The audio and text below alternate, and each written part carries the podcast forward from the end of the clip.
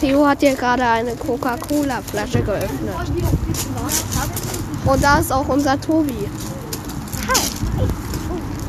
Und wir waren jetzt gerade bei Aldi. Victor hat mir einfach eine Chip-Packung in die Hand gedrückt und sagte, Fragen. jetzt haben wir gerade eine Stunde frei, also eine Schulstunde und gönnen uns jetzt zurück zur Schule. Wir müssen jetzt gleich zur Schule. Aber niemand hat gefragt, Henrik. Ja, niemand hat gefragt. Hä? Und wir wurden hier gerade von einer Kamera festgehalten. Hoffentlich haben die gemerkt, dass ich hier Podcast aufnehme. Ja, dann auf jeden Fall nochmal tschüss.